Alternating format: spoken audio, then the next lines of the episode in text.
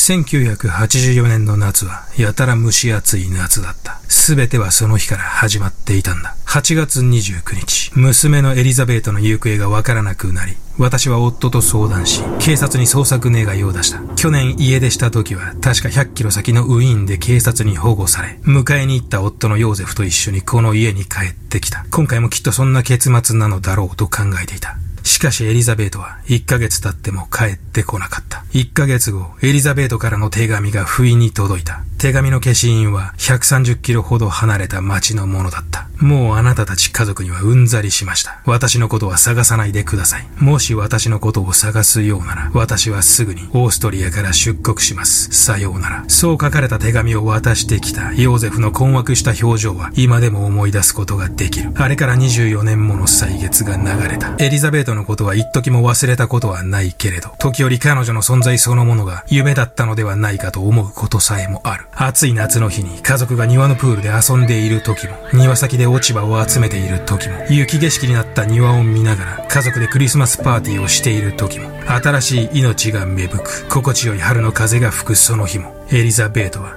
ずっと我が家にいたんだ。失踪などしていなかったんだ。彼女はずっと暗く湿ったこの世の地獄から叫んでいたんだ。24年間彼女はこの家の地下からずっと助けを求めていたんだ。エリザベートが帰らなかったあの日、夫は警察に彼女の行き先の見当はつかないが、以前から話していたカルト教団に入った可能性が高いと言っていた。全部嘘だったんだ。フリッツル事件。2008年、一人の少女が瀕死状態で病院を訪れたことから発覚した父による娘の監禁事件。24年間自宅の地下室に監禁された娘は、父との間に7人もの子供を出産し育てていました。今日は世界的に見ても他に類を見ない監禁事件。フリッツル事件。ヨーゼフ・フリッツルにグロファイリング。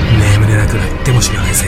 グロファイリングはご覧のグロファイラーのほか、多くのグロファイラーたちによって支えられています。グロファイリングオンラインでは、キャップや T シャツなど、多数のグロファイリンググッズを扱っております。さて今日は、1984年から2008年の間に、オーストリアで発生した父による18歳の娘の監禁事件、フリッツル事件です。この事件は、書籍化も映画化もされている非常に有名な監禁事件です。ある日突然、自宅の地下室に監禁された18歳のエリザベート。そこはヨーゼフが6年もの歳月を費やし、作り上げた地下要塞のような場所でした。そして父ヨーゼフはこの地下牢で自分の性奴隷としてエリザベートを24年間も監禁し、7人の子供を産ませたのです。世界的に見てもこのフリッツル事件は、その監禁期間の長さ、監禁状態、子供の出産。どれをとっても極めて稀な事件です。フリッツル一家が団らんをしそれぞれの人生を歩んできた。まさにその数メートル下で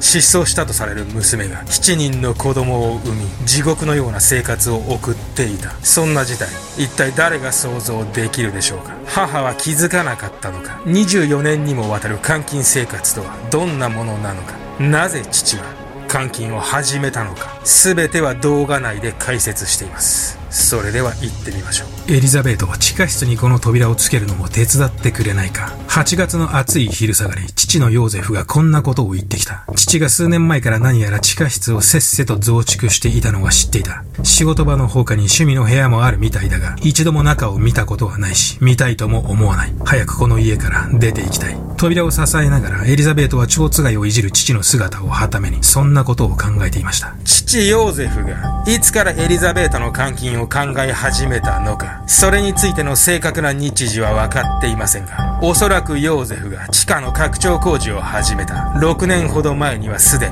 に、ヨーゼフの頭の中には何らかの構想があったものと考えられます。そしてこの日、ヨーゼフは長年自分の中で温めてきた地下王国の最終仕上げに取り掛かったのです。気づいたらエリザベートは扉の横からグイと出てきた父にハンカチで口と鼻を押さえられていました。遠のいていく意識。何が起こったのかよくわからない。目の前が暗くなっていく。どれくらいの時間が経ったのだろう。時間の感覚がわからない。暗く蒸し暑い場所でエリザベートは目を覚ましました。体の自由が全く効かない。手と足は鎖で縛られ、それはベッドの柱に繋がっている。暗く湿った地下室に私は監禁されたんだ。エリザベートはぼんやりする頭で何とか事態を飲み込みました。この日から24年間、エリザベートは気が遠くなるような時間をこの地下室で過ごしたのです。彼女が監禁されていた建物については事件後取り壊しの話も出ましたが、最終的には売却されています。ヨーゼフが作り上げた地下牢は5つの部屋と8つの扉で構成されていました。まずは地下に降りる階段を下ったところに1部屋。ここはユーティリティルームとなっており、ここにはヨーゼフだけが出入りすることが可能でした。その先はヨーゼフの仕事部屋。ヨーゼフは定年退職後は機械図面を引き、それを売る仕事をしていたので、この部屋にこもって仕事をしているという体になっていました。そしてこの仕事場の棚の裏には、エリザベートたちが生活する地獄へ通じる扉があったのです。その扉はコンクリートで補強された重さ300キロの強化扉でした。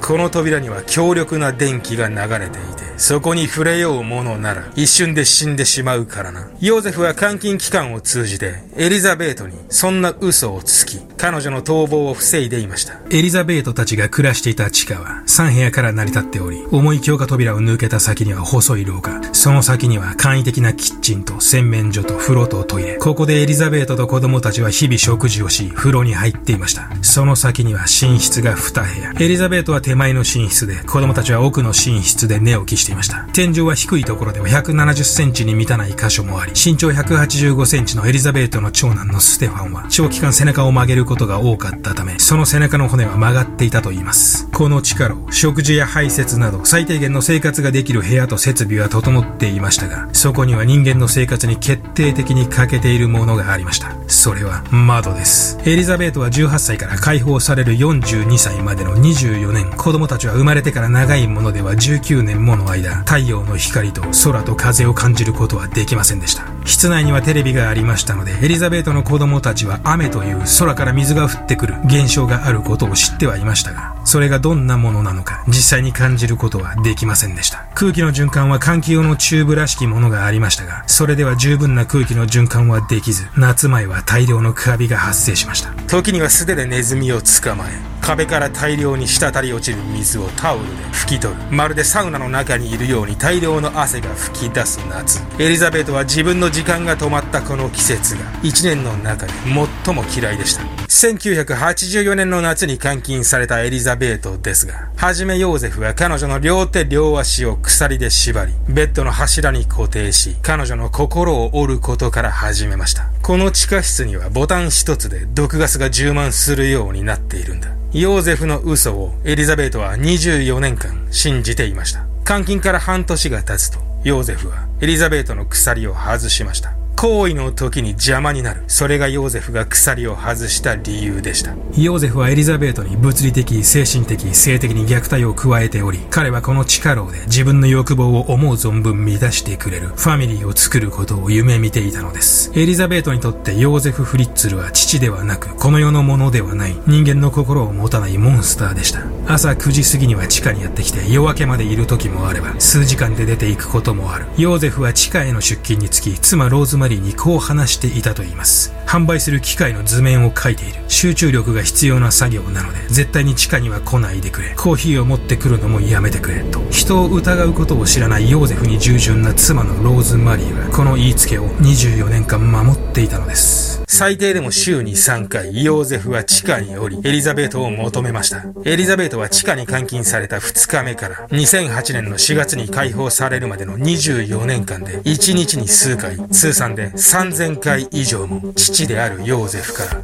強姦を受けていたのです。3000回以上も繰り返される地獄の苦しみ。そんなエリザベートが暗闇での領辱に耐えながら考えていたこと。それはかつて山にハイキングに行った時のことだったと言います。遠くに見える山を目指し、そこに向けて歩いていく。途中鳥のさえずりや小川の流れる音が聞こえてくる。まだ自由だった時のこと。このように絶望の淵で過ごしていたエリザベートですが、彼女の精神が崩壊しなかった理由もまた皮肉なものでした。エリザベートは24年の監禁期間を通じて、ヨーゼフを父として、実に7人もの子供を出産しています。この子供たちの存在がエリザベートにとっては生きる糧だったのです。初めての妊娠は監禁開始から2年後の20歳の時でしたが、この妊娠は10週目で流産しています。そして監禁開始から4年後、エリザベートは再び妊娠し、1988年8月にはケルスティンと名付けられた女の子を地下で出産しています。その後は2年おき、短くて1年おきにエリザベートは父の子を出産し続けました。1990年に長男のステファンが、92年に次女のリサが、94年に三女のモニカが、96年に双子のミハエルとアレクササンダーが誕生しています。地下での出産は、エリザベートが暗闇の中で、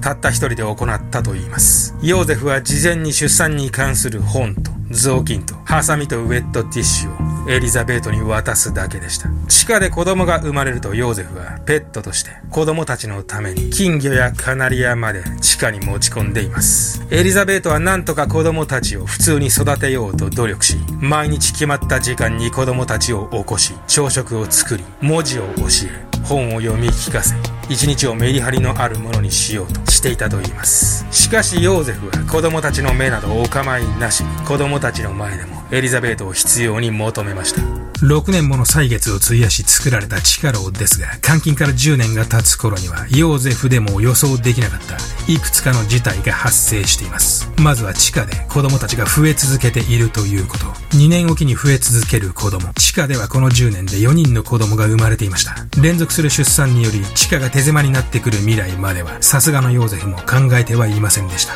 次に障害を持って生まれてくる子供がいたということ。3人目の子供であるリサは心臓に生まれつき障害を抱えており、赤ん坊の苦しそうな泣き声が地下から毎日聞こえてくる未来はすぐそこまで来ていました。ヨーゼフは生後9ヶ月でリサを地上に連れ出すことを決心します。方法はもちろんお得意のあの方法でした。1993年5月、ヨーゼフが玄関前で段ボールに入っている生後9ヶ月の赤ん坊を発見します。段ボールの中には9年前に失踪したエリザベートの筆跡でこう書かれた手紙が入っていました。もう育てられません。お父さんお母さんお願いします。もちろんこれはヨーゼフの自作自演です。数年前に失踪した娘がどこかで子供を産み育てられなくなったから実家にその子を託しに来た。全く口頭無形とも言い切れないこの話。実際に母ローズマリーをはじめ警察や児童福祉施設の職員はこの話を鵜呑みにしリサはフリッツル夫妻の養子として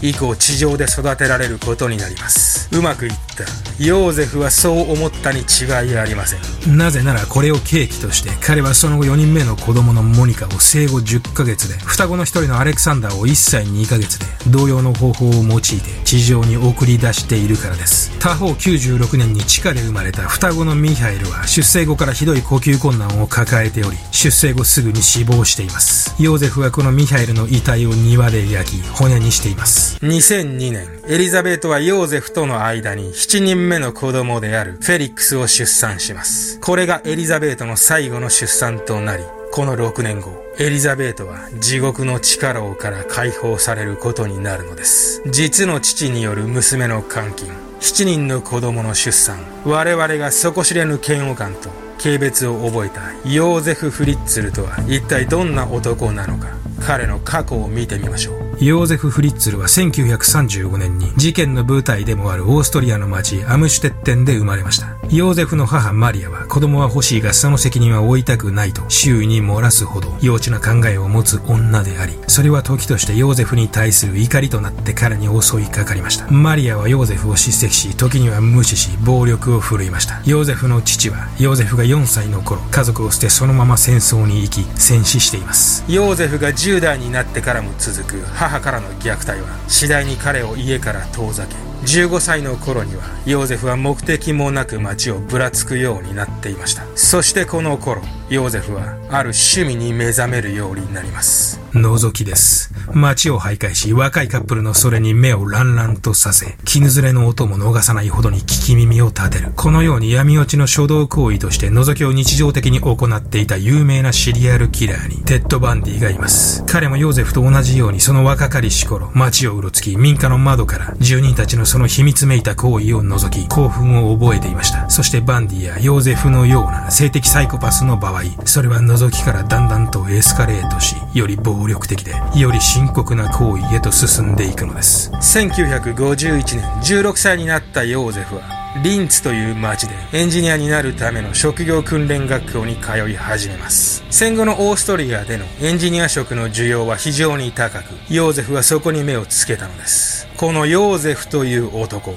頭はよく仕事面では真面目そのもの。仕事の腕も人並み以上でした。彼の雇用主や同僚によれば、彼は周囲から尊敬される働き者だったと言います。ヨーゼフは現役時代は建築資材会社や建築機械販売会社の設計や営業に従事し、定年後にはゲストハウスやキャンプ場の経営を行うなど多角的に商売を展開していました。1956年、ヨーゼフは後の妻になるローズマリーと出会います。この頃ヨーゼフは友人たちにローズマリーのことをこう紹介しています。彼女は俺に信じられないほどの従順さを見せるんだ。彼女は素晴らしい妻になると思う。ヨーゼフは妻であるローズマリーに何よりも自分に従順であることを求めました。自分の命令に背くことはなく常に従順であること。事件後母ローズマリーはエリザベートの監禁について自分は本当に何も知らなかったと話しています。もしかしたらヨーゼフは結婚相手を選ぶ段階ですでに自分が将来何らかの犯罪を犯すことを予見していたのかもしれません。その後ヨーゼフはローズマリーと結婚し、1966年には第4子となる三女のエリザベートが誕生しています。1967年、ヨーゼフは帰宅途中の女性を尾行し、相手の家に入り込み、ナイフを突きつけ強姦するという事件を起こし、18ヶ月の禁錮刑を言い渡されています。ヨーゼフは考えていました。このまま行きずりの強姦を続け、生涯捕まり続けるのはごめんだと。どこかに自分の欲望のままに自由にできる制度令を確保する場所が必要だ。ヨーゼフが自宅の地下室の大規模な拡張工事に着手し始めたのは1978年。エリザベート11歳の頃でした。そして父ヨーゼフによるエリザベートへの性的暴行が始まったのもこの頃だったのです。娘へのおぞましい感情と自らの欲望。ヨーゼフの中で全ての要素が揃い監禁計画が始まったのはおそらく1978年だと考えられます。エリザベートが12歳になるとヨーゼフは彼女に異常な執着を見せエリザベートの居場所を常に把握しようとしそれと同時に性的虐待もエスカレートしていきます。1981年エリザベートは将来の早い時期に家を出て自分で生活をしようと考えそのためにアルバイトを始めます。他方83年になるとヨーゼフの地下牢が完成します。この頃エリザベートは度重なる父からの性的暴行に耐えかねウィーンまで友達と逃げていますが数日後にはウィーン警察に保護され自宅に戻されています。ヨーゼフはこの時のウィーンからの帰り道でエリザベートに対してこう言い放ったと言います。もう二度と逃がさないからな。1984年5月、エリザベートはリンツにいる姉と暮らすため、リンツに引っ越すとヨーゼフに告げます。もちろんヨーゼフの答えはノー。そしてこの一件は、ヨーゼフに監禁計画の実行を決意させるには、十分すぎるほどのインパクトを与えたのです。その3ヶ月後の蒸し暑い夏の日、ヨーゼフは地下室の最後の仕上げとして、扉を支えることをエリザベートに頼んだのです。2002年にエリザベートの7人目の子供であるフェリックスが誕生すると、フェリックスの可愛さからヨーゼフは地下の家族と上で暮らす家族を統合しようと考えるようになります。フェリックスには普通の生活を送らせてやりたいとの思いから、彼が小学校に入学する頃にはエリザベートも解放し、全てを生産しても良いのではないか。ヨーゼフはそう考えていました。しかし2008年になると、監禁は全く違う理由で、突如として終わりを告げたのです。2008年4月、地下にいる19歳のケルスティンが突然の体調不良に見舞われます。大量の汗を流し、呼吸がまともにできず、意識を失うケルスティン。エリザベートはヨーゼフにケルスティンを病院に連れて行ってくれと懇願します。ケルスティンにもしものことがあったら自分もその後を追うと。ヨーゼフはケルスティンを病院に連れて行くことを決心します。ヨーゼフと一緒にケルスティンを外に運び出すエリザベート。この時エリザベートは一瞬だけですが、実に24年ぶりに青空を見たと言います。抜けるような青い空、風の匂い。他方病院へケルスティンを運び込んだヨーゼフは、自分は彼女の祖父だと名乗り、突然ケルスティンが自宅の玄関先で倒れていたんだと、いつものように作り話を始めます。彼女の母である自分の娘が置いていった手紙もあるんだと。しかし医師たちはこの説明に強烈な違和感を覚え、そのまま警察に通報します。歯がほとんどなく、髪もまだらに刈り込まれ、異常に白い肌をしたケルスティンと呼ばれる少女。すぐに彼女の治療が開始されましたが、ケルスティンは命に関わる腎不全を引き起こしており、その後既得状態が続きました。一方、病院から通報を受けた警察は、事態を重く受け止め、一週間後には全国放送のテレビで、ケルスティンの容態を説明し、母であるエリザベートの帰宅を呼びかけます。そして地下のテレビでこの様子を見ていたエリザベートは、ヨーゼフの了解を得て病院へ向かいます。おそらくこの時、ヨーゼフは絶好のチャンスだと考えていたに違いありません。このケルスティンの一件を機に、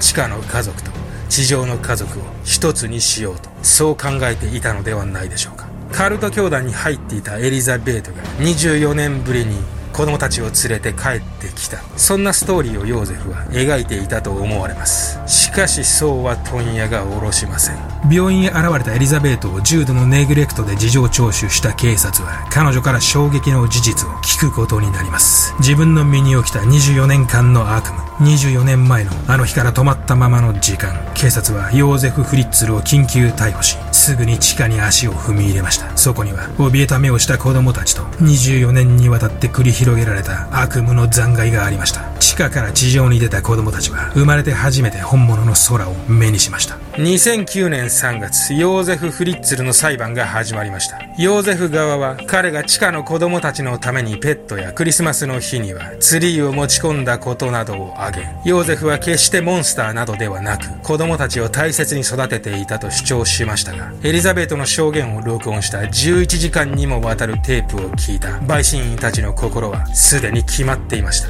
2009年3月19日ヨーゼフには15年間の仮釈放のない終身刑が宣告されましたがヨーゼフ側はこの判決を受け入れ控訴はしませんでした。地下から解放されたエリザベートと子供たちはそのまま地元の診療所に収容され外部環境から遮断そこで身体的精神的な治療を受けました。エリザベートをはじめ地下にいた3人の子供たちは何年もの間太陽の光を浴びたことがなかったためまずは光に慣れさせる治療が必要でした。もっとも治療が進むにつれ子供たちはだんだんと本来の運動能力を取り戻し地下からの釈放後4ヶ月が経つ頃には地元の子供たちとのサマーキャンプにも参加しています。エリザベートは母ローズマリーに対し釈放当初は自分の創作に消極的であったとして彼女との交流を避けていましたが裁判後には自分の子供たちが定期的にローズマリーの元を訪ねることを許していると言います。裁判が終わるとエリザベートたちはオーストリアの名もない村に移りそこで暮らし2010年にはエリザベートは車の免許も取得しています。2017年ヨーゼフ・フリッツルはその使命をヨーゼフ・マイエルホフに改名しました。ヨーゼフは独房でも反省の色を見せず自分だけでなく他の家の地下室を除けばそこにはエリザベートのような少女がたくさんいるはずだと話していると言います。終身刑を受けたヨーゼフは2023年に仮釈放の資格を得ることになります。いかがでしたでしょうか？この事件、出産後に死亡してしまった子供以外は、直接的な死者は出ていません。既得状態だったケルスティンも後に回復しています。しかしこの後味の悪さと、剣王の源泉はやはり、ヨーゼフ・フリッツルという男に感じる人外の気持ち悪さのせいでしょう。唯一の救いは、助け出されたエリザベートとその子供たちが、今は普通の暮らしをしているということでしょうか。その後エリザベートにはボーイフレンドもでき子供たちとも仲良く過ごしているとのことです24年間あまりにも長すぎる失った時間は戻ることはありません。えっ、ー、とですね前回のねあの動画でソゼについてあのグロファイラーのみんなに現状を報告して支援をお願いしたら非常に多くの方がグロファイリンググッズを買ってくれました。ありがとうございます。えー、でですね、先日あの、蘇ゼのね、定期検診に行ってきまして、現時点では格別問題はなく、あの、順調に回復に向かってるとのことでした。まあ飲み薬はね、なかなか飲ませにくいですけど、いろいろ器具を使ったりして飲ましたりしてるんで、このままなんとかあの治療期間を走り抜けられたらなと思います。えー、あとですね、話変わりますけど、今ね、あのグロファイリングのあのコミュニティ作りの一環として、ディスコード上にね、グロファイリングアビスというサーバーを用意してます。はい。で、まあ、これはね、あの、メンバーシップでね、グロファイリングアビスという、えー、と、メンバーシップが今、WX とアビスっていうのとトリプル X 3つあるんでコースが。その中の真ん中のコースの月額690円のね、コースがありますので、そこに加入いただくと、そのディスコードのサーバー、グロファイリングアビスっていうのにあの参加できますんで、ぜひ皆さん参加してください。で概要欄のね、リンクを辿っていただくと、グロファイリングアビスに入れますので、あの、そこに詳細は書き込んでますので、見てみてください。まあ、メンバーシップをね、あの、アップグレードしなきゃいけないんで、390円の人は1段階。まだ入ってない人は690円にいきなり入っていけばいいんだけど、っていう感じです。でね、結構ね、ディスコードサーバーやるぜみたいな、あの、勢いで立ち上げたんだけど、あの、人数がね、みんなね、結構あの、難関でね、あの、入ってくるまでにいろいろ2つぐらい、あのクリアしなきゃいけない壁があるんで、そこで大体つまずいちゃってて、ディスコードのアカウントを取るっていうことと、あとはメンバーシップの、えー、グロファイリングアビスっていうコースに入っていただく。その2つを満たせば、あのー、加入できるんで、で、そこはあのー、なんだろう、